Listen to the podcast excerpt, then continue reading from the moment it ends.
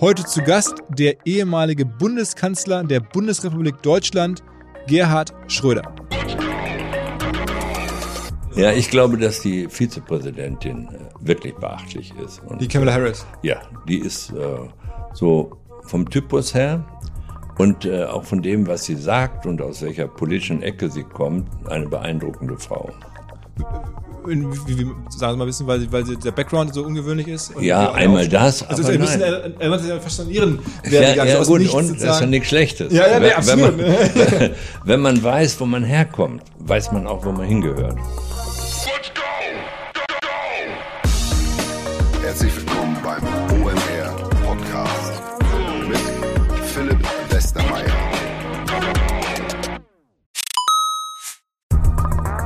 weil die Kolleginnen und Kollegen von Instafo, also der Jobplattform für den Tech- und Sales-Bereich, von der ich hier schon häufiger berichtet habe, mittlerweile bei uns doch groß engagiert sind hier im Podcast. Ihr hört immer wieder hoffentlich von Instafo. Deswegen habe ich die Kollegen vor kurzem mal selber persönlich kennengelernt und war wirklich sehr angetan. Sie haben mir dazu erzählt, es gibt eine neue Finanzierungsrunde in die Firma. 10 Millionen werden da investiert. Das ganze Thema wird also immer relevanter. Daher nochmal hier mit Nachdruck der Hinweis. Wer Menschen sucht im Bereich Tech und Sales, denkt an Instafo. Die haben da scheinbar wirklich eine neue magische Soße gefunden, wo sie über ihre Plattform ein automatisiertes Matchmaking zwischen Arbeitnehmer und Arbeitgeber ermöglichen und das ist im direkten Marktvergleich dreimal effektiver, was die Quote von Bewerbung zu Einstellung angeht. Hilft natürlich auch, dass sie bereits über 100.000 passende Talentprofile auf der Plattform haben und dass man sehr, sehr schnell ins Gespräch kommt. Innerhalb von 48 Stunden bewerben sich die ersten Talente bei den Arbeitgebern oder man kann sogar als Arbeitgeber einer vorselektierten Gruppe an Talenten aktiv eine Nachricht schicken oder sie zum Chatten einladen, um sich noch schneller kennenzulernen und zu prüfen, könnte das passen. Also nicht nur ich und die Geldgeber offensichtlich glauben an Instafo, sondern auch mittlerweile über 1800 Firmen, darunter O2,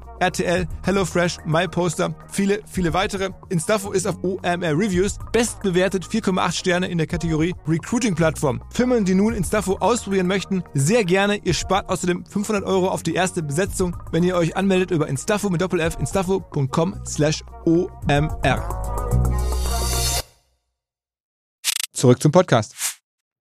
Dank dieses Podcasts habe ich ja schon einige ungewöhnliche Momente erleben dürfen und jetzt kam am letzten Samstag ein weiterer dazu. Wir waren nämlich in Hannover bei Gerhard Schröder und haben ihn da getroffen in so einer ähm, Altbauwohnung, wirklich äh, ja gediegen, aber auch bodenständig. Und wir haben dann uns da gemeinsam ähm, äh, kurz besprochen mit seinem ehemaligen Regierungssprecher, der ihn bis heute berät, der Bela Ander und dessen Frau, der Ina Tenz. Und dann ja, ging es recht schnell auch los mit dem Gespräch, saßen wir da sozusagen im, im Wintergarten und das war dann ähm, so ein Gespräch, wie ich es erwartet habe. Er kennt sich halt geopolitisch extrem stark aus, hat ganz klare Meinungen und ähm, ja, hat auch selber gesagt, Tech-Themen oder Digital-Themen, da ist er nicht bei allen Sachen der Experte. Ähm, gleichzeitig hat er auch ganz klare Meinungen dazu, wie Unternehmen geführt werden sollten und auch mit Blick auf USA ähm, grenzt er sich wirklich ab. Man merkt, er ist am Ende doch irgendwie noch ein Sozialdemokrat, was ja auch erfreulich ist bei aller Realpolitik. Also fand ich das irgendwo sehr sympathisch, dass er seine Wurzeln nicht verloren hat. Und ehrlicherweise die richtige Gravität der Person ist mir erst klar geworden, als wir dann noch hinterher zum, zum Mittagessen eingeladen waren. Wirklich unfassbar nett. Ähm, Gab es dann Niedersachsenplatte, ähm, so, so Krabben und verschiedene gegrillte Sachen. Und wir saßen zusammen und ich habe mich so an den Wänden umgeguckt und dann hingen da Bilder von ihm. Da habe ich natürlich neugierig gefragt und dann hat er mir erzählt, das eine war, ist halt von Immendorf gemalt, das andere ist irgendwie von Lüpertz gemalt, dann ist eins von Andreas Gurski fotografiert und dann wird einem halt klar, okay, das ist der Unterschied von irgendwelchen wohlhabenden Leuten, die sich ein Andreas Gurski-Foto kaufen können, zu halt jemandem, der eine historische Figur ist, der nämlich selber dann halt gemalt wird oder fotografiert wird und dann sozusagen der Porträtierte selber ist.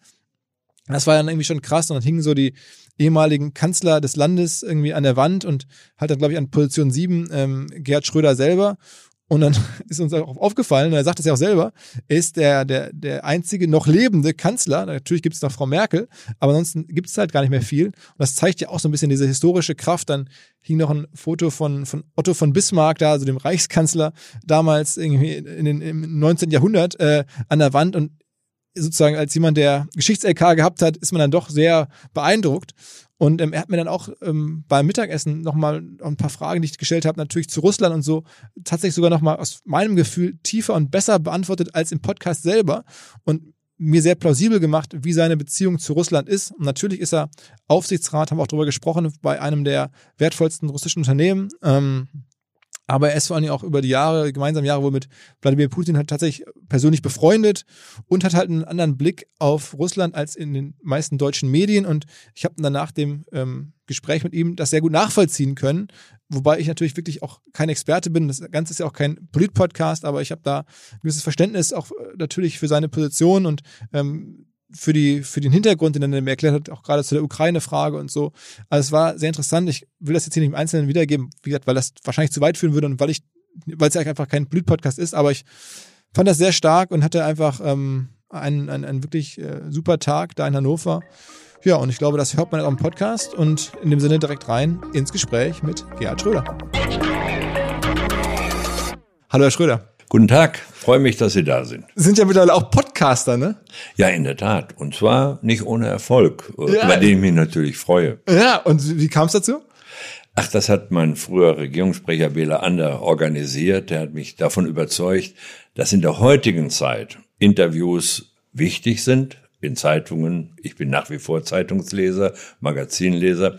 Aber dass man die direkte Kommunikation nicht außer Acht lassen sollte. Und insofern freue ich mich über den Erfolg dieses Podcasts. Vor kurzem hat ja der Friedrich Merz gesagt, dass sich so ein bisschen die Relevanz verschoben hat im Bereich der, der Nachrichten hin zu denen, die Nachrichten wirklich verursachen und weg von denen, die Nachrichten verbreiten, wie das früher war. Würden Sie ihm da recht geben? Ich würde ihm nicht ganz recht geben. Ich finde, dass beides zusammengehört. Natürlich freut, äh, freut man sich, wenn man sich direkt an das Publikum wenden kann. Auf der anderen Seite ist Qualitätsjournalismus in Zeitungen, in Zeitschriften enorm wichtig für die Demokratie, weil im Qualitätsjournalismus, wenn er dann gemacht wird und wenn nicht versucht wird, Konkurrenz zu den sozialen Medien zu machen, in puncto Schnelligkeit, in puncto Aggressivität, dann ist äh, Qualitätsjournalismus wichtig für die Demokratie, weil er Einordnung von Themen, von Nachrichten leisten kann und leisten soll. Aber es erreicht immer weniger Leute, hat man das Gefühl. Also das, das ist richtig, aber äh, das andere ist mindestens so wichtig, genauso wie Bücher ja wichtig bleiben, wie Lesen wichtig bleibt, vor allen Dingen für die jungen Leute. Und äh, nur auf dem Handy zu spielen und nur im Internet unterwegs zu sein, würde mir nicht reichen. Ich habe lernen müssen, dass das auch wichtig ist. Sie wissen, Politik ist vor allen Dingen Kommunikation und die direkte Möglichkeit mit dem Menschen zu kommunizieren, soll man nicht außer Acht lassen. Aber ein gutes Buch und eine ordentliche Zeitschrift und eine vernünftige Zeitung würde ich nicht messen, missen wollen. Würden Sie denn noch Ihren Spruch von früher, dann gibt's ja diesen legendären Spruch, man zum Regieren braucht man Bild, Bums und Glotze. Der ist nicht mehr so richtig aktuell, oder? Nein, der ist nicht mehr so aktuell. Ich habe nichts gegen Fernsehen, ich sehe die Nachrichten, aber nicht sehr, sehr viel mehr, außer natürlich, klar, Sport, ne? Fußball, das ist ja keine Frage. Aber die Nachrichten sowohl bei heute als auch bei, bei der ARD regelmäßig würde ich auch nicht missen wollen.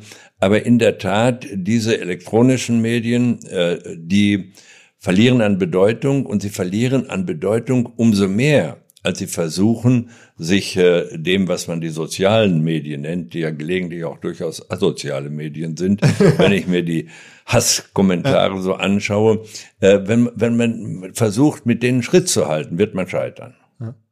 Ähm, sind Sie denn viel da aktiv? Also haben Sie sozusagen einen Facebook-Account oder einen Instagram-Account? Nein, habe ich nicht. Habe ich nicht. Meine Frau hat einen Instagram-Account, auf dem ich mich natürlich, weil wir ja verheiratet sind und äh, auch gemeinsames Leben äh, in diesem äh, äh, Account zum Ausdruck bringen wollen. Ich selber bin bei LinkedIn, mhm. nicht ohne äh, Follower.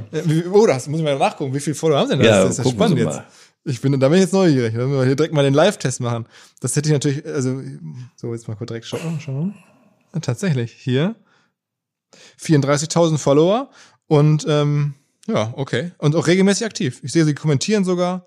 Ja, ja, klar. Also jeden Tag sind Sie da nicht jeden Tag, aber mhm. doch relativ häufig, äh, einmal in der Woche, soweit äh, äh, es möglich ist. Und ähm, äh, aber wirklich auch äh, mit äh, Zuspruch und mit interessanten Kommentaren von Menschen, äh, die das lesen, gesehen haben. Also eine für mich neue Erfahrung, aber eine wichtige. Ähm, eine Frage, die ich Ihnen stellen wollte, die hat mit Social Media gar nicht so viel zu tun, aber Sie haben ja auch den US-Wahlkampf verfolgt. Ja. Ähm, und Sie sind jetzt ja selber im Alter der Kandidaten oder vielleicht des zukünftigen äh, Präsidenten Biden, also zumindest Größenordnung, der ist jetzt, glaube ich, sogar noch älter als Sie, ne? Er ist ein bisschen älter, glaube ich sogar noch. Jetzt, wenn Sie so auf die Welt gucken, ist das für Sie, also sagen Sie, Mensch, da hätte ich auch noch länger richtig äh, aktiv bleiben müssen als Politiker? Oder denken Sie, wie kann er das schaffen in dem Alter? Wie ist Ihr Blick auf die Situation? Na, ich hätte kein Problem damit. Aber nachdem äh, die Wahl äh, 2005 verloren gegangen ist, war für mich klar, ich gehe wieder in meinen alten äh, Beruf als Rechtsanwalt zurück und dies durchaus gerne. Denn beides waren Traumberufe für mich. Auf der einen Seite Rechtsanwalt wollte ich immer werden und auf der anderen Seite politisch zu arbeiten und möglichst äh, ja auch prominent zu arbeiten. Das ist ja auch gelungen und insofern ich bin ein glücklicher Mensch. Aber äh, trotzdem die Frage, weil Sie es ja so gut einschätzen können, sowohl von dem, was es heißt, so ein Amt auszuüben, als auch, was es heißt, ein gewisses Alter zu haben. Das kann man ja vielleicht, wenn man jetzt 40 ist, wie ich, gar nicht so genau einschätzen. Weder habe ich jemals ein Amt gehabt, noch habe ich das Alter. Und jetzt sieht man da immer so ähm, diese beiden. So einen alten Daddy, ne? naja, Wollten Sie also sagen. man sieht ja Joe Biden und fragt sich, okay, das wird jetzt sozusagen der mächtigste Mann der Welt, in Anführungsstrichen. Ja. Ähm, der hat ja schon, also das ist ja nicht unbedingt jetzt so einfach in einem gewissen, also oder sagen Sie, Mensch, da muss man sich keine Sorgen machen, der ist fit das kriegt er schon hin. Ich glaube, dass äh, in Amerika die Leute anders ticken. Wer äh, in dem Alter Präsident werden will, der muss fit sein und äh, muss ja veröffentlichen, dass er fit ist. Also im Grunde sind seine Gesundheitsdaten kaum noch private Daten. Und mein Eindruck ist, dass der ja beweglicher im Kopf ist als der gegenwärtige Präsident da sind Sie wahrscheinlich ganz froh, dass der jetzt weg ist. Hatten Sie auch verschiedentlich schon veröffentlicht, dass Sie sagen, das war eine sehr ähm, problematische äh, Präsidentschaft. Ne? Ja, ich finde auch, dass er das Land gespalten hat mit seiner Art, Politik zu betreiben. Er hat im Übrigen auch ähm, den Medien, auch den wirklich interessanten Medien, nehmen Sie die New York Times, die Washington Post, geschadet, indem er versucht hat, über Twitter sie zu diffamieren, nur weil sie gelegentlich auch kritisch waren. Das geht nicht in einer Demokratie. Und äh, Trump hat das Land mehr, als es dem Land gut tut, gespalten. Er hat es weniger regiert, als dass er es gespalten hat er hat ja auf jeden Fall sehr stark äh, auf diese sozialen Plattformen genutzt, also Twitter selber, Facebook selber. Ähm, wie ist denn Ihr Blick auf diese Plattformen? Also ich meine, das sind jetzt ja die, die wertvollsten Firmen der Welt zum Teil, also Facebook insbesondere ähm, oder, oder Google, ähm, Amazon auch. Wie gucken Sie da drauf? Ja gut, es macht ja gar keinen Sinn, sich darüber zu beschweren. Das ist Teil unserer Welt, das ist Teil des gesellschaftlichen und wirtschaftlichen Fortschritts.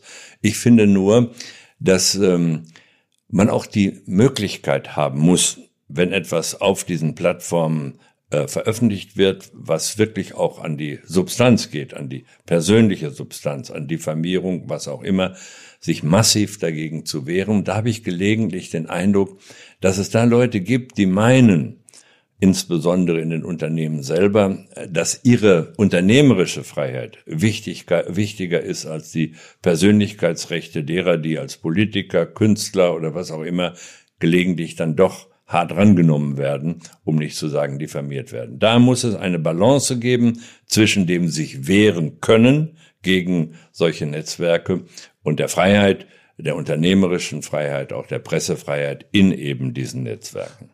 Aber Sie ähm, haben ja wahrscheinlich auch nachvollzogen, wie ja die genau die Mechanismen funktionieren, dass sozusagen negative oder sagen wir, polarisierende Äußerungen häufig noch mehr Verbreitung finden als moderate Äußerungen. Ähm, ist das nicht schon ein Grundproblem? Das ist ein Grundproblem. Und äh, wenn das in Zeitungen, Zeitschriften passiert, jedenfalls in Deutschland, haben sie jede Möglichkeit, sich dagegen zu wehren. Die Gerichte wägen ab zwischen Pressefreiheit auf der anderen Seite und äh, Persönlichkeitsrecht auf der zweiten Seite. Und äh, deswegen äh, glaube ich, das gleiche Prinzip muss auch in den sozialen Medien gelten. Daher gibt es noch ein bisschen Nachholbedarf, denke ich, äh, weil es natürlich auch Aktivisten gibt, für die die Freiheit im Netz unendlich bleiben soll und Respekt vor den Persönlichkeitsrechten anderer nur begrenzt da ist. Das finde ich schade. Und haben Sie vor der schieren wirtschaftlichen Macht dieser Firmen auch einen gewissen Respekt mit Blick jetzt auf Deutschland, wenn man mal guckt, was diese Firmen wert sind und ähm, wie, wie unsere Naja, wir haben, wir haben ja zum Beispiel mit SAP auch äh, einen ganz wichtigen Player in diesem Bereich und den sollten wir auch pflegen, nach meiner Meinung. Natürlich wird es wahrscheinlich so sein müssen, dass insbesondere bei der Frage, wie geht man mit dem Datenvolumen um, dass Europa da noch etwas im Hintertreffen ist, Deutschland zumal. Um nur ein Beispiel zu nennen. Digitalisierung wird ja eine der zentralen Fragen der wirtschaftlichen Entwicklung sein. Meine Frau ist, wie Sie wissen, Koreanerin. Die war wirklich überrascht, dass man hier äh, eine Tür die eigene, mit einem Schlüssel aufmachen muss. Und dass okay. das nicht digital geht und in vielen anderen Bereichen auch. Die war überrascht. Und das war ja schon ein Fortschritt, äh, dass man eine Woche braucht, um einen Internetanschluss zu kriegen. Das geht da an einem Tag. Da ruft man morgens an, nachmittags ist er da. Da sind wir noch ein bisschen zu langsam in Deutschland, was diese Frage angeht. Und äh, da müssen wir aufholen. Aber ist das überhaupt aufholbar? Also wenn man sich anschaut, das hatten Sie gerade SAP genannt, die sind jetzt so Größenordnung etwas über 100 Milliarden wert und dann reden wir von, von, von Google oder von ah. Amazon, die sind dann, das ist zehnfache Wert, davon gibt's ja ganz viele. Ähm, ist das überhaupt jemals aufholbar? Das weiß ich nicht, aber jedenfalls muss, mich darum, äh, muss man sich darum bemühen. Ich habe ja SAP genannt. Mhm. Das ist nun ein Player, der absolut auf der gleichen Ebene spielen kann. Mhm. Zwar in anderen Bereichen, vor allen Dingen in Bereichen der Unterstützung der Wirtschaft. Mhm. Aber immerhin, darauf kann man ja stolz sein mhm. und äh, das soll man auch. Und äh, die Europäische Union muss über die Forschungs- äh, und äh, äh, Entwicklungsaufgaben, die sie hat, äh, da muss mehr investiert werden. Also ich sage nur mal ein Beispiel, dass man immer noch in die Landwirtschaft Milliarden hineinsteckt, obwohl das Zweifel ist, was äh, haft ist, was, äh, was da an wirtschaftlichem Erfolg bei rauskommt und zurückhaltender ist in Bildung und Investitionen in diesem Bereich, das kann so nicht bleiben. Glauben Sie denn an diese europäischen Projekte, die mit öffentlichen Geldern finanziert werden? Da gibt es ja die Idee einer, einer europäischen Suchmaschine oder eines, einer, eines Cloud-Angebots aus Europa heraus. Hat das eine Chance, also sozusagen mit öffentlichen Geldern sowas aufzubauen? Schauen Sie, ich bin kein Experte, aber ich denke, dass in vielen Bereichen äh, das wichtig ist und wenn man öffentliche Gelder investiert, dann doch nicht in die hm. Industrien von vorgestern, Total sondern klar, in die neuen Industrien, gilt übrigens auch für die Automobilindustrie, wo man natürlich in äh, E-Mobilität investieren muss. Aber ich sage leise hinzu, ich finde manchmal merkwürdig, dass die deutsche Indust äh, äh, Automobilindustrie das, was sie wirklich kann, und was längst noch nicht ans Ende gekommen ist, nämlich die Dieseltechnologie, so ein bisschen hat in den Hintergrund schieben lassen. Ich frage mich manchmal, wie wollen wir eigentlich Transportprobleme in Zentralafrika lösen oder auch in Asien? Meinen Sie wirklich, das könnte man mit dem äh, mit der E-Mobilität machen? Wo sollen denn die Ladestationen hin? Das wird also ein Mischmasch bleiben zwischen den äh, konventionellen Antrieben und dem, was gewiss wichtig ist und was vor allen Dingen die großen Deutschen machen müssen, Volkswagen, Daimler, BMW, wie sie alle heißen. Aber sie sollten das, was sie wirklich zur Spitze gebracht haben, nämlich diese Dieseltechnologie, nicht einfach so wie ein, wie ein ungeliebtes Kind behandeln. okay. Ähm hatten Sie, als Sie im Aufsichtsrat waren von, von VW und danach, sind ja sozusagen als ehemaliger Autokanzler sehr nah an der Branche dran, ähm, man Draht zu Tesla, die mal irgendwie so im Augenwinkel schon gesehen oder war das damals noch alles viel zu klein und viel zu irrelevant? Nein, äh, leider nicht. Zu meiner Zeit war das wirklich noch nicht von wirklicher Relevanz und insofern haben wir uns darum relativ wenig gekümmert, wahrscheinlich auch ein Fehler. Darauf hätten natürlich die Mitglieder des Aufsichtsrates nicht alleine kommen können, sondern das wäre Aufgabe wirklich des Managements gewesen. Und da hat Deutschland, und das betrifft nicht nur Volkswagen, sondern die anderen auch, ein bisschen zu lange gewartet. Man hätte ja beides machen können. Die Dieseltechnologie war nicht ausgelutscht und hätte weiterentwickelt werden müssen. Gleichzeitig hätte man ja auch, denn die materiellen Möglichkeiten waren ja da, auf E-Mobilität setzen können. Und ähm, es ist ja interessant, dass Tesla jetzt in Brandenburg ist. Warum sind die in Brandenburg? Weil Deutschland Automobilland ist. Mhm. Das, was man auch immer noch braucht, nämlich die industrielle Fertigung in der Automobilindustrie, das ist in Deutschland besser entwickelt als irgendwo anderswo. Und deswegen war das eine sehr kluge Entscheidung, von Tesla nach Brandenburg zu gehen. Ich meine, Sie kennen jetzt ja so die Großkonzerne als ehemaliger Aufsichtsrat unter anderem von innen und kennen ein bisschen die Strukturen, wie da gearbeitet wird. Und es ist ja auch mit den Betriebsräten und mit der Bürokratie, die da natürlich ähm, stattfinden muss, gar nicht so einfach. Jetzt kommt so ein Tesla daher und die bauen in kürzester Zeit so ein Werk und da ist ein Mann, der Elon Musk, der scheinbar da alles entscheidet und sagt, okay, so machen wir das und alle folgen. Ähm, kriegt man da ein bisschen Angst, wenn man denkt, okay, wir treten quasi mit ganz anderen Strukturen an äh, gegen so jemanden? Nee, Angst würde ich nicht sagen. Es, es gibt auch dort man kann lernen davon, nämlich die Schnelligkeit der Entscheidungen mhm. sind ja wichtig, gerade bei großen Investitionen. Aber lassen Sie sich herstellen. Ja, aber auf der anderen Seite, was ist denn das Geheimnis des Erfolges unseres Sozialmodells? Unser Sozialmodell, die soziale Marktwirtschaft ist doch deswegen so erfolgreich, weil wir auf der einen Seite sagen, wirtschaftliche Kompetenz ist notwendig und wirtschaftliche äh, Kraft und Entwicklung ist notwendig. Auf der anderen Seite aber auch sagen, genauso notwendig ist sozialer Ausgleich. Das heißt, das deutsche Modell, äh, diese Balance zwischen wirtschaftlichem Erfolg und sozialer Gerechtigkeit, wenn diese Balance gehalten wird, ist das besser innerhalb in Europa als zum Beispiel auch in Amerika. Man sieht das übrigens auch bei einem anderen Thema. Jetzt dieses Corona-Thema. Mhm. Dass Deutschland ein Gesundheitssystem hat, das manchmal ein bisschen bürokratisch ist, auch sehr teuer ist, aber in dem jeder, auch wenn er kein Geld hat, sondern Kassenpatient ist, sicher sein kann, dass er die beste Versorgung bekommt, die er für seine Krankheit braucht. Mhm. Das ist doch was ganz Wichtiges für Menschen. Absolut, absolut. Ähm, dennoch ist es jetzt so, dass man das Gefühl hat, zum Beispiel, wenn man eine andere Firma, über Tesla haben wir jetzt ein bisschen gesprochen, Amazon, die sind jetzt so stark geworden, irgendwie in Deutschland ganz Millionen von Menschen sind da Abonnenten von diesem Amazon Prime Angebot. Die Firma ist auch unfassbar viel Geld wert. Jetzt hat man das Gefühl, die Europäische Union weiß sich damit nur noch zu wehren mit ähm, so, so, ähm, ja, Kartellklagen oder, oder Missbrauchsvorwürfen. Verfolgen Sie sowas? Ja, ich verfolge das generell. Ich glaube, dass sozusagen die, die Klagen muss sein gelegentlich. Kartellrecht muss beachtet werden, gar keine Frage. Und wenn dagegen verstoßen wird, muss man auch intervenieren. Aber ich glaube, das ist es nicht.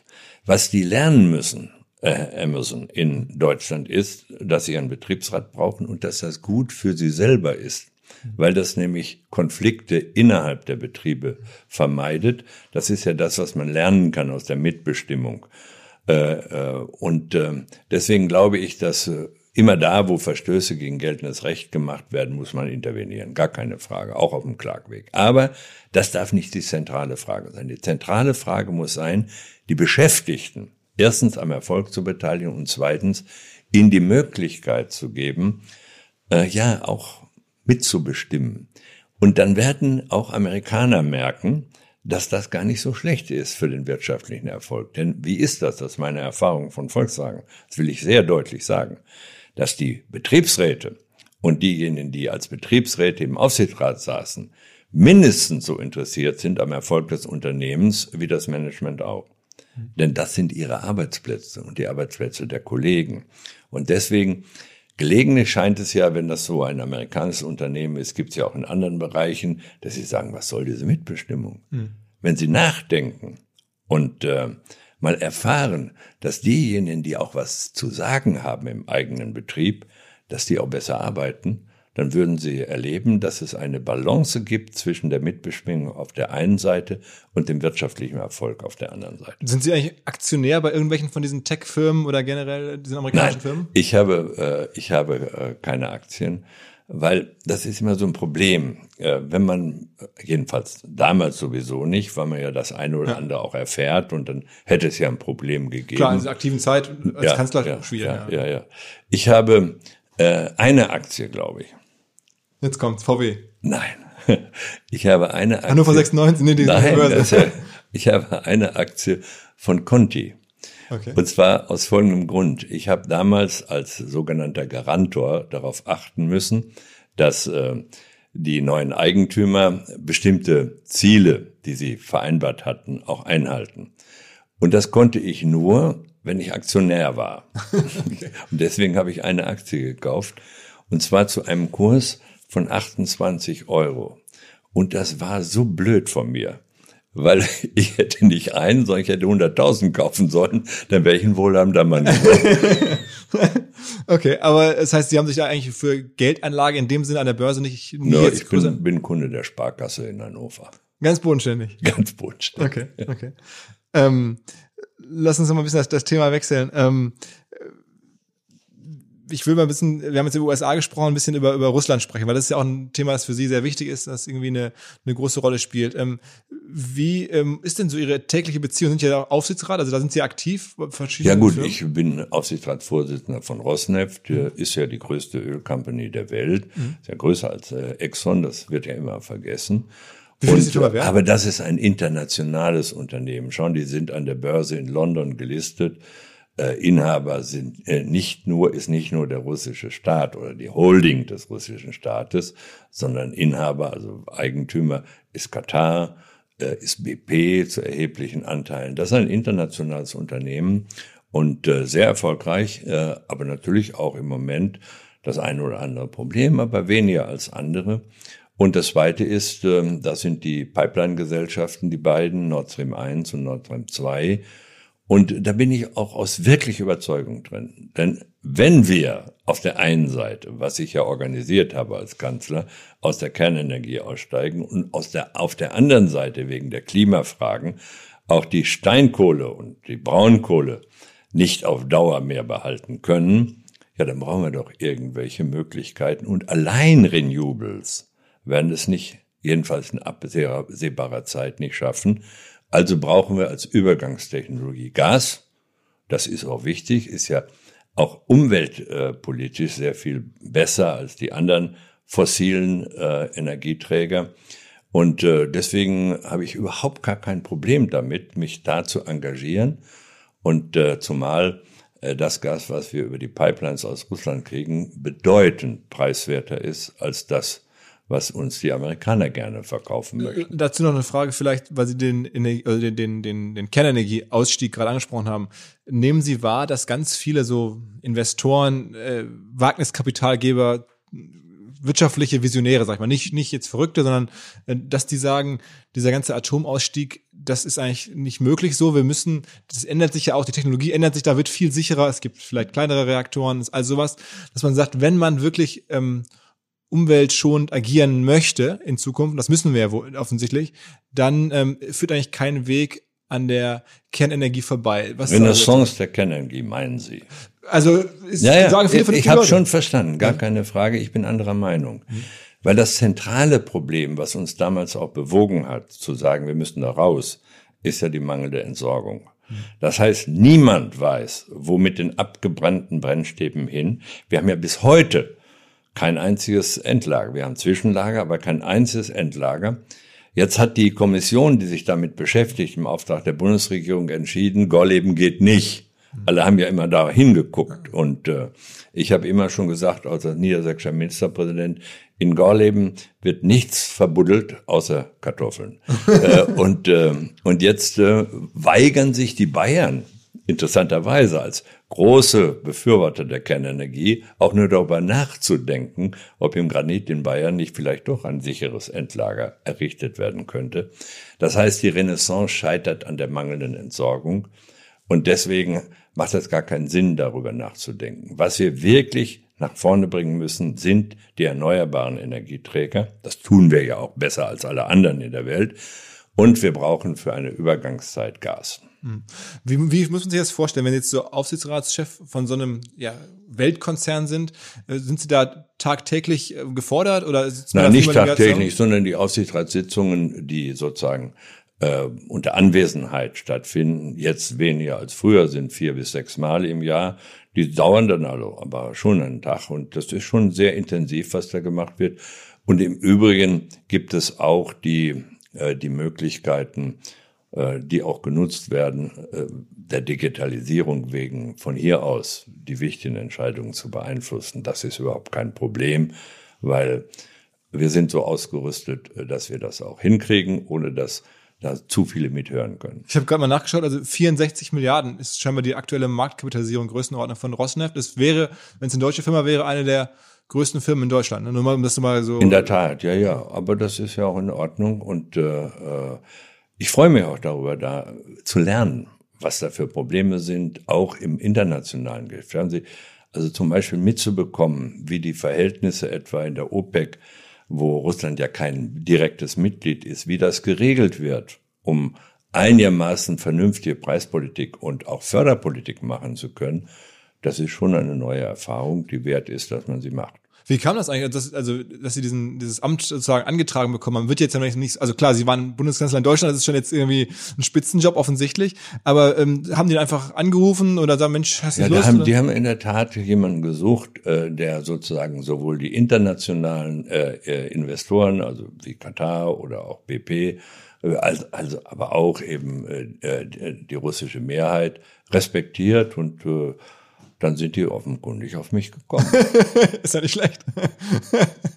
wie ist denn, wie ist denn Ihr, also wenn man die Medien äh, liest und ein bisschen sich vorbereitet, dann, dann ist ja das Ihr Verhältnis zu, zu Putin, irgendwie kommt es ja früher oder später dazu, dass man das darüber Ich habe mir geschrieben wird. gedacht, dass Sie das ansprechen. Genau. ja, ja. Wie ist denn das? Also haben Sie, haben Sie denn wirklich eine Freundschaft mit oder, oder Ja, das ist in der Tat eine Freundschaft, die begonnen hat in unserer aktiven Zeit, also in meiner, er ist ja noch aktiv, aber die danach auch weiter äh, gehalten hat.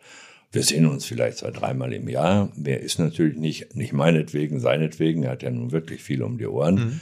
Dieses Land zu regieren ist ja verdammt nicht einfach. Äh, und äh, da hat sich was entwickelt im menschlichen Bereich, das ich auch nicht missen möchte in meiner Erfahrung. Und von daher wird ja immer wieder gefragt, äh, sind Sie befreundet? Ja, sind wir. Und ich habe auch nichts, gar dann, nichts. Dann besuchen Sie in dagegen. Moskau und dann geht man zusammen, weiß ich nicht, irgendwie Abendessen oder Nein, Shopping man, oder natürlich, mal, das können Sie so, so, so einfach geht es dann auch wieder nicht. Ne? Also wir können nicht gemeinsam in irgendeine Kneipe gehen. Aber so. wir, Golf spielen oder? Nein, das, das geht gar nicht. Außerdem ist er, im, also sein Sport, da hätte ich keine Chance. Der macht, er macht Judo, äh, er reitet, äh, wie man weiß, das ist ja alles in der Öffentlichkeit.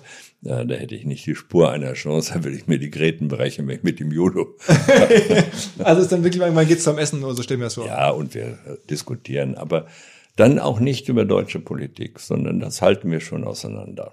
Finden Sie, also ich, find, bei ihm ist ja beeindruckend, wie er auch die, diese Klaviatur des Imagebaus da betätigt. Er, er lässt sich dann fotografieren mit nacktem Oberkörper beim Reiten und so. Ist das, glauben Sie, das ist bewusst Inszenierung? Also würde man ja annehmen. Ja, wissen Sie, ich weiß es wirklich nicht, aber das ist auch nicht unser Thema.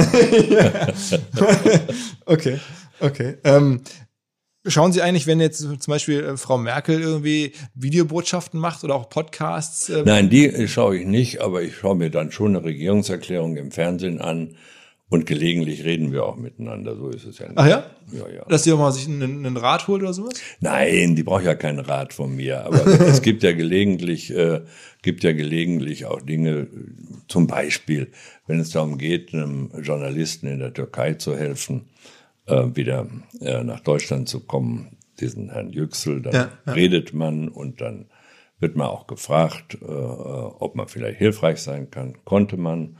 Und äh, dann redet man auch darüber, ist doch klar. Also in Deutschland äh, gilt doch Gott sei Dank, anders als gegenwärtig in Amerika. Der politische Gegner ist kein Feind, ist ein Gegner. Das ist ja etwas unterschiedlich zu dem, was Trump in Amerika angerichtet hat. Er hat über Twitter innerstaatliche Feinderklärungen abgegeben und hat damit das Land in einer Weise gespalten, das einfach äh, schlecht ist, weil das Land zu wichtig ist, nicht nur für sich selber und für die amerikanischen Bürgerinnen und Bürger, sondern für die Welt.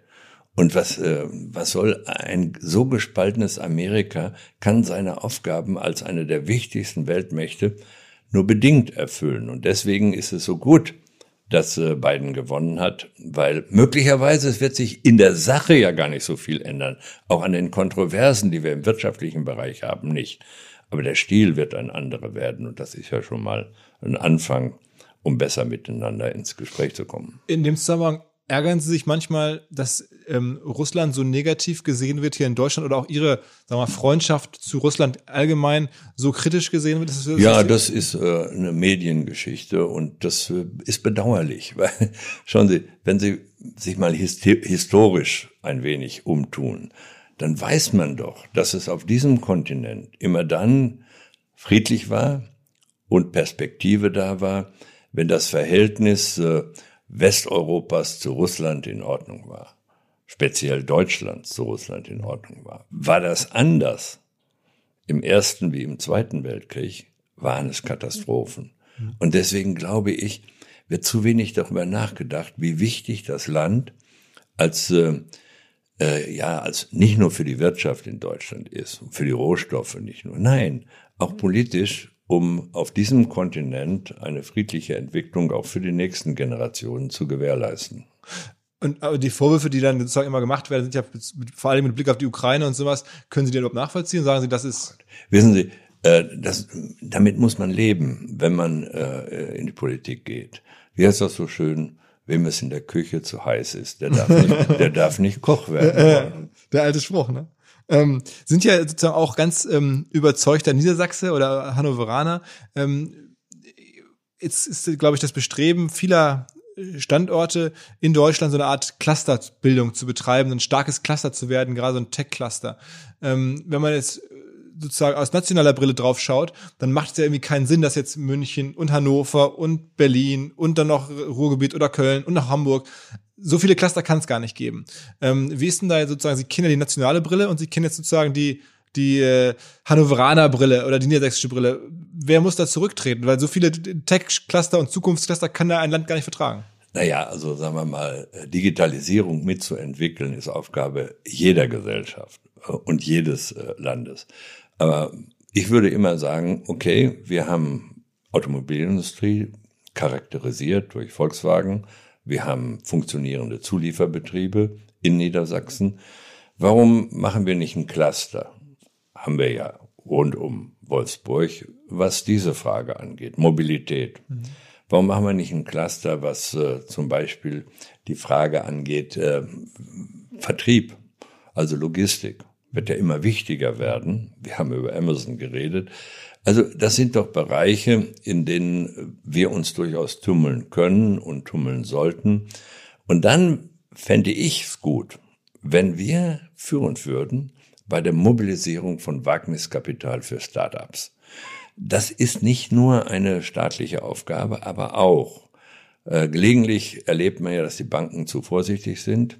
Und äh, vielleicht könnte man dadurch, könnte man in diesem Bereich über die Institutionen, die es etwa im Land gibt, also die Fördergesellschaften, die wir hier haben, sehr viel stärker dahin äh, orientieren, weil äh, wer anfängt, hat meistens wenig Kapital, mhm. aber viel im Kopf. Mhm.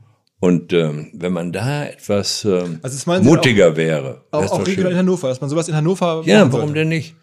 Es gibt ja solche Ansätze. Wir haben hier zum Beispiel bei der Stadt Hannover, das ist ein altes Conti-Gebäude, das da äh, hier gibt und wo man dann versucht hat, Firmen die Ansiedlung zu ermöglichen, äh, zu Preisen, die die auch bezahlen können. Mhm. Solche Aspekte, finde ich, müssen noch viel stärker ins Blickfeld geraten, weil die zentrale Frage ist, wie gehen wir mit Start-ups um? Wie gehen wir mit jungen Leuten um, die von der Uni kommen oder noch da sind und die Wagniskapital brauchen. Das ist ja ein schöner Begriff. Mhm. Äh, in, und Wagniskapital heißt ja, es soll was gewagt werden. Mhm. Na gut, und wenn die öffentliche Hand dann auch was abschreiben muss, okay, wir schreiben so viel ab, dann kann man doch auch wohl da mal was abschreiben. Aber da sagen ja sogar auch, äh, zu der These sagen ja sogar Wagniskapitalgeber, für eine gute Idee, es gibt ja ohnehin sehr viel Geld im Markt, das ist ja, sehr offensichtlich, und für eine gute Idee und ein wirklich vielversprechendes Team, ähm, da gibt's sehr, sehr viel private Nachfrage. Man sieht jetzt ja in Deutschland gibt's ja Startups, die bekommen Bewertungen und, und, und, und Cash in Spritzen sozusagen wie noch nie zuvor. Ja. Ähm, glauben Sie also nach wie vor, dass da, dass da wirklich öffentliche Gelder sozusagen investiert werden sollten? Wenn nötig, wenn nötig. Wenn aber, wenn aber privates Geld da ist und investiert wird, umso besser. Mhm. Nur viele sind ja noch nicht auf dem Level, mhm. äh, um also in der ganz an privates Phase Kapital vielleicht. zu kommen, sondern in der frühen Phase braucht man offenkundig auch mal einen Anstoß und braucht man Unterstützung. Mhm. Zum Beispiel häufig nur bei bürokratischen Fragen. Mhm. Okay, das ist ja, okay, das ist ja nochmal eine, eine andere Frage, eine viel, viel äh, ja, frühphasigere Sache. Aber, aber häufig, mhm. äh, nicht unwichtig. Mhm. Wenn man lange auf eine Bauentscheidung warten muss, dann geht viel Kapital verloren. Mhm. Ähm, Gibt es in Deutschland Politiker, die Sie wo sagen, Mensch, die machen ihren Job richtig gut? Ja, gibt's. Aber Sie würden mir nicht sagen, wen? Doch. Ja. Ich nenne eine, die ja vielleicht nicht unmittelbar als Politikerin begriffen wird, aber die, die einen Job verdammt toll macht. Das ist die Frau des Bundespräsidenten. Aha. Müssen Sie mal schauen. Dieses Paar die beiden repräsentieren ein modernes Deutschland auf eine bestimmte und sehr intelligente, zugleich aber bescheidene Weise. Und einen nicht unerheblichen Anteil daran, natürlich in erster Linie ist der Bundespräsident selber, das ist klar, aber einen nicht unerheblichen Anteil, er würde es auch nie bestreiten, hat Frau Büdenbender, seine Frau, die das auf eine sehr selbstbewusste, zugleich bescheidene Weise macht. Also, das ist schon Kaliber. Okay, okay, krass. Also das, die Antwort hab, bin ich jetzt überrascht. Noch andere, äh, auf die man vielleicht... Auch wissen, wenn ich jetzt da welche raussuche, äh. wo, soll, wo sollen die herkommen? Aber ich sage Ihnen mal, ich war ja sehr skeptisch gegenüber einem der jüngeren SPD-Politiker, mhm. ne? den Herrn Kühnert. Aber dann habe ich auf Vermittlung des ähm, Generalsekretärs mal mit ihm und dem Generalsekretär Abend, zu Abend gegessen in Berlin. Und äh, dann fand ich das ganz beachtlich und habe mal so geguckt, was macht er denn jetzt? Und äh, dann habe ich jetzt ein Interview in der Zeit gelesen über die Frage, wie man mit äh, mit dem ja mit den Leuten umgehen muss, die sich hier äh, islamistisch betätigen, mhm. nicht Islam, so islamistisch mhm. und radikal betätigen. Mhm. Das war, hätte ich auch sagen können.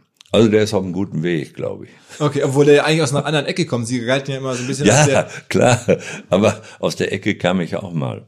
Okay, okay. Und international hatten Sie sozusagen in, in im US-Wahlkampf, ähm, da gab es ja sozusagen, bevor es die beiden äh, äh, sozusagen dann, dann, dann Gegner gab, also Biden und Ja, Trump, ich glaube, dass die Vizepräsidentin äh, wirklich beachtlich ist. Und, die Kamala Harris. Ja, die ist äh, so vom Typus her und äh, auch von dem, was sie sagt und aus welcher politischen Ecke sie kommt, eine beeindruckende Frau.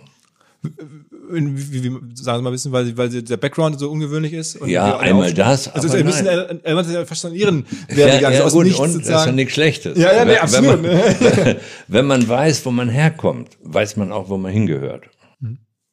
Okay.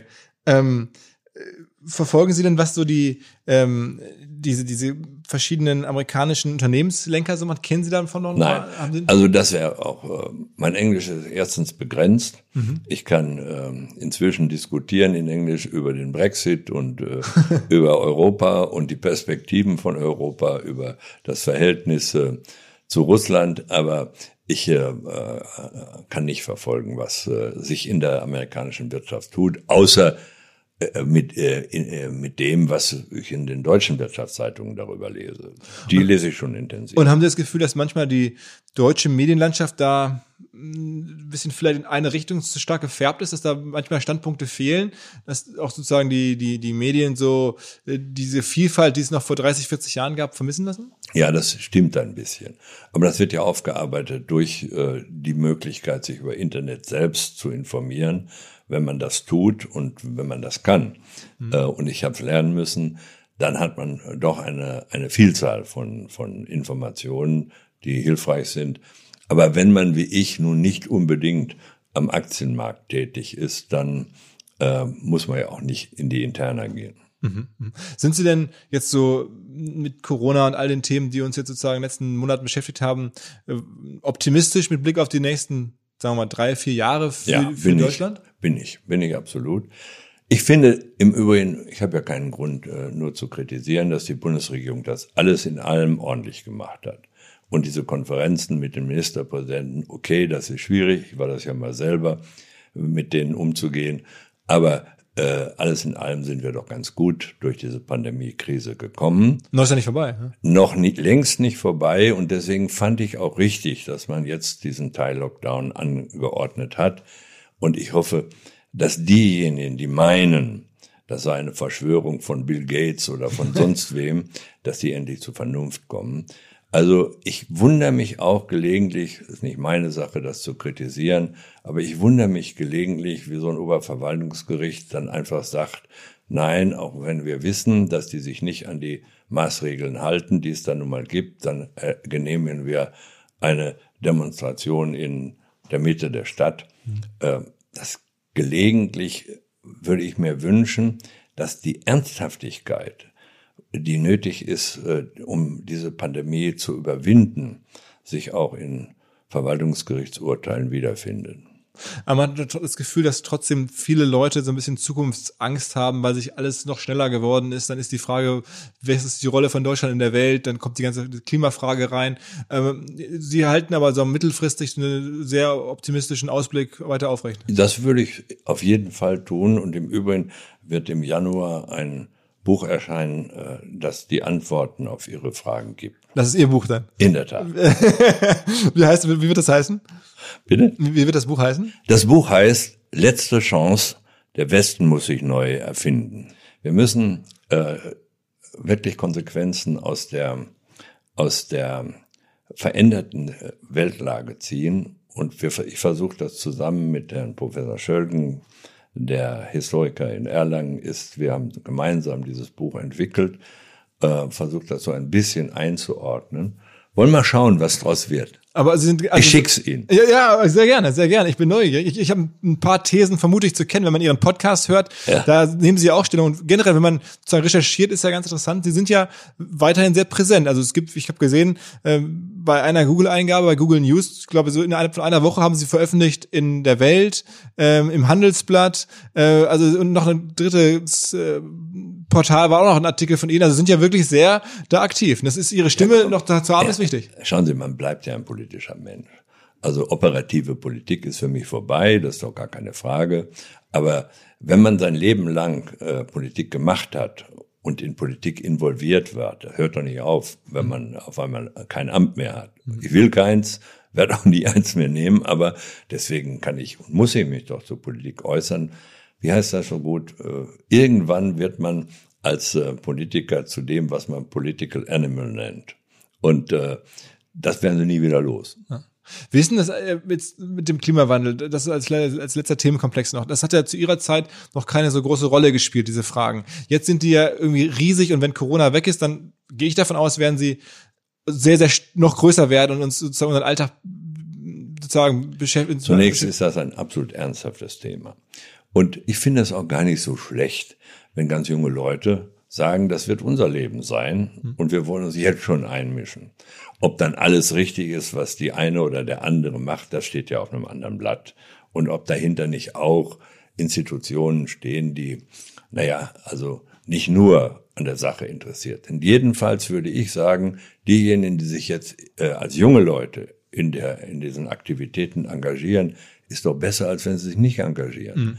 Und sie setzen Politik auch ein bisschen unter Druck Sonst würde es sich ja gelegentlich zu wenig ändern. Und insofern finde Aber ändert sich denn schon jetzt genug? Also glauben Sie, dass Na, ich glaube, ich glaube, dass man auch in dieser Frage sehen muss. Nehmen Sie mal den Ausstieg aus der Braunkohle. Hm. Natürlich ist das unter Klimabedingungen eine richtige Entscheidung gewesen. Aber richtig war doch auch, dass man sie auf der Zeitachse realisieren will. Weil daran hängen doch auch Existenzen. Übrigens nicht nur von den Eltern, sondern auch Existenzen von den Kindern, die vielleicht, denen das vielleicht nicht schnell genug geht. Und insofern, äh, und im Übrigen gilt, in einer Demokratie muss man zur Kenntnis nehmen, dass die Entscheidungen in der, in, im Zweifel etwas langsamer getroffen werden als in einer Diktatur. Nur, was wollen wir denn? Aber haben wir denn die Zeit? Also ich meine, ich, ich bin ja auch großer Fan an Demokratie und all die Vorzüge, die, wir, jetzt, die wir jetzt auch ja, gerade gut, erleben. Aber keiner kann Ihnen doch eine Antwort geben auf die Frage, ob wir noch Zeit haben. Mhm. Wir müssen es schnell machen. Aber wir dürfen doch die Strukturen, die demokratischen Strukturen, in denen wir die Entscheidungen treffen, nicht wegen des Drucks der Straße. Ich bin wirklich für Demonstrationen, habe früher ja auch selber daran teilgenommen, äh, einfach außer Kraft setzen lassen. Das heißt, wenn wir beides behalten wollen, demokratische Entscheidungsfindung und möglichst schnelle Verbesserung der Situation, wir reden über Klimafragen, äh, dann müssen wir wissen, jemand, der alleine regiert, kann das per Order dem Mufti machen. So in China.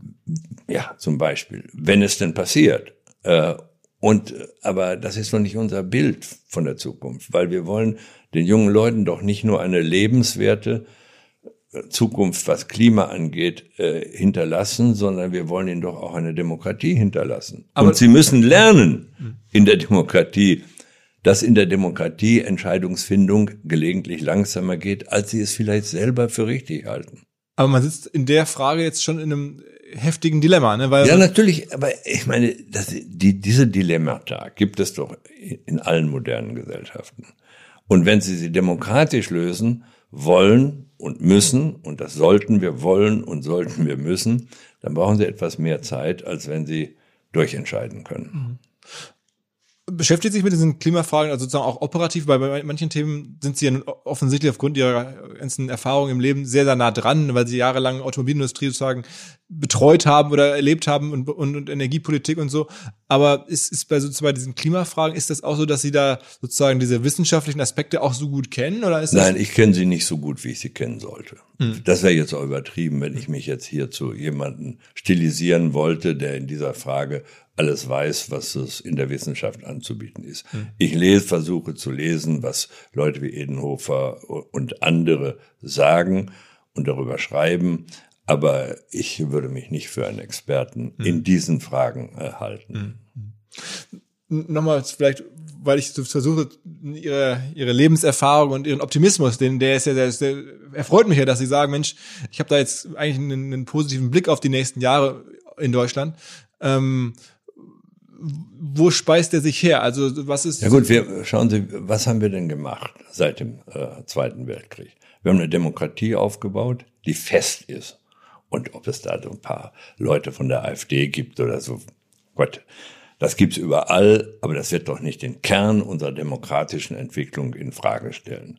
Wir haben zweitens ein Gesellschaftsmodell aufgebaut, das wir soziale Marktwirtschaft nennen, in dem es zum ersten Mal in der deutschen Geschichte auch für die Arbeitnehmerschaft und diejenigen, die zu alt, zu jung, zu krank sind, ein auskömmliches Leben gibt. Nicht glanzvoll, das weiß doch jeder, aber ein auskömmliches Leben. Das ist ein Sozialmodell, das seinesgleichen in der Welt sucht. Das müssen wir verteidigen. Und das macht auch meinen Optimismus aus, weil ich glaube, die meisten Menschen hier in Deutschland wissen, dass das verteidigungswert ist für sich selber und für die Perspektiven ihrer Kinder und Kindeskinder. aber das Ganze ist ja auch gebaut auf der wirtschaftlichen Kraft, die wir haben in Deutschland. Das ist wahr. Deswegen sage ich ja auch, wer dieses Land regieren will, der muss sich auch um die wirtschaftliche Kraft kümmern. Der darf sich nicht nur um die Frage einer gerechten Verteilung kümmern. Es kann nur das verteilt werden, was erarbeitet worden ist. Und, und machen sich da keine Sorgen, dass sozusagen die wirtschaftliche Kraft äh, ein bisschen sozusagen leidet, wenn man jetzt guckt, ja, wir hatten es gerade über die Automobilindustrie, äh, Tesla ist jetzt, weiß ich nicht, fast Faktor 10 so viel wert wie die deutschen Konzerne. Es geht ja nicht nur um Wert, sondern es geht darum, äh, es geht ja nicht nur um den Börsenwert eines Unternehmens, sondern es geht auch darum, was wird da produziert und wer partizipiert an der Produktion. Und das sind ja nicht nur die Shareholder, das sind auch die Stakeholder, wie wir wissen. So. Also insofern ist das Modell, das wir in Deutschland haben, eines, das eine viel gerechtere Basis legt für die Entwicklung der Gesellschaft als anderswo. Ich muss Ihnen ehrlich sagen, ich möchte gegenwärtig in Amerika nur als absolut wohlhabender Mensch leben, sonst nicht. Okay. Und ich, ich meine, am Ende ist es ja dann, könnte man ja auch sagen, auch egal, ähm, wem die Fabrik da in Grünheide von Tesla gehört. Hauptsache, da arbeiten deutsche Menschen und da Ja, ist na, ja gut, ich, äh, ich bin ja für Investitionen aus. Dass Tesla da investiert, finde ich toll. Und ob die nun dem äh, Inhaber da gehört oder nicht, das ist ja zweitrangig. Wenn die Arbeitsorganisation so organisiert, wie wir das für richtig halten, mit Mitbestimmung, mit Betriebsräten, und das wird ja alles so sein. Was sollte ich dagegen haben? Ich bin der gleichen Auffassung, warum sollen nicht chinesische Investoren in Deutschland investieren? Genauso gut wie, wie äh, äh, amerikanische. Überhaupt gar kein Problem. Da muss man gucken, es gibt bestimmte Bereiche, nämlich zum Beispiel die, äh, die äh, Verteidigungsindustrie, in denen das nicht geht. Das ist aber in jedem Land so. Aber zum Beispiel eine Debatte anzufangen, ob Huawei sich nun an den G5-Netzen beteiligen soll, nicht halte ich für unsinnig. Wir müssen technologisch doch in der Lage sein, das, was wir schützen wollen, nämlich Informationen auch zu schützen. Wenn Deutschland das nicht mehr kann, wer soll es denn dann können? Also das heißt, Sie würden sagen, das sollen die ruhig dürfen. Da können die ruhig. Tja, ich habe damit kein Problem. Wie, okay. Und haben Sie generell sozusagen mit Blick auf China ein bisschen Sorge, dass da irgendwie, ich hatte vor kurzem, als ich den Herrn Dies zum Podcast traf, China ist ja für VW ein Wahnsinnsabsatzmarkt, generell für deutsche Ja, Automobilkonzerne. ja, ja. Wenn die irgendwann sagen, ach, wir kriegen das ganz gut alleine hin, ähm, wir nehmen jetzt zwar diese ganzen deutschen Autos, die brauchen wir nicht mehr, dann haben wir natürlich hier von einem Tag auf den anderen ein Riesenproblem, weil weder ne, unsere Das ganzen... werden, werden die aber nicht machen. Das bedeutet zugleich, dass wir immer besser sein müssen als das, was andere können. Das ist ja das, was man Wettbewerb nennt. Äh, was ich für falsch halte, ist sozusagen den Chinesen vorwerfen zu wollen, dass sie selber etwas tun wollen, dass sie sich entwickeln wollen. Wir haben, die waren alles unsere Freunde, als wir sie als verlängerte Werkbänke sozusagen betrachtet haben. In dem Moment, wo sie Konkurrenten werden, fangen wir auf einmal an, über administrative Maßnahmen dagegen nachzudenken. Im Übrigen äh, sind wir doch eine, ein Land, das von der, von der Offenheit der Märkte lebt. Und äh, wieso sollten wir das, was wir selber wollen, anderen verwehren? Und deswegen glaube ich, dass diese, dieser Versuch, äh, die Entwicklung Chinas zu bremsen, der ja insbesondere Kern des Handelskriegs äh, zwischen Amerika und China ist, der kann nicht gut gehen.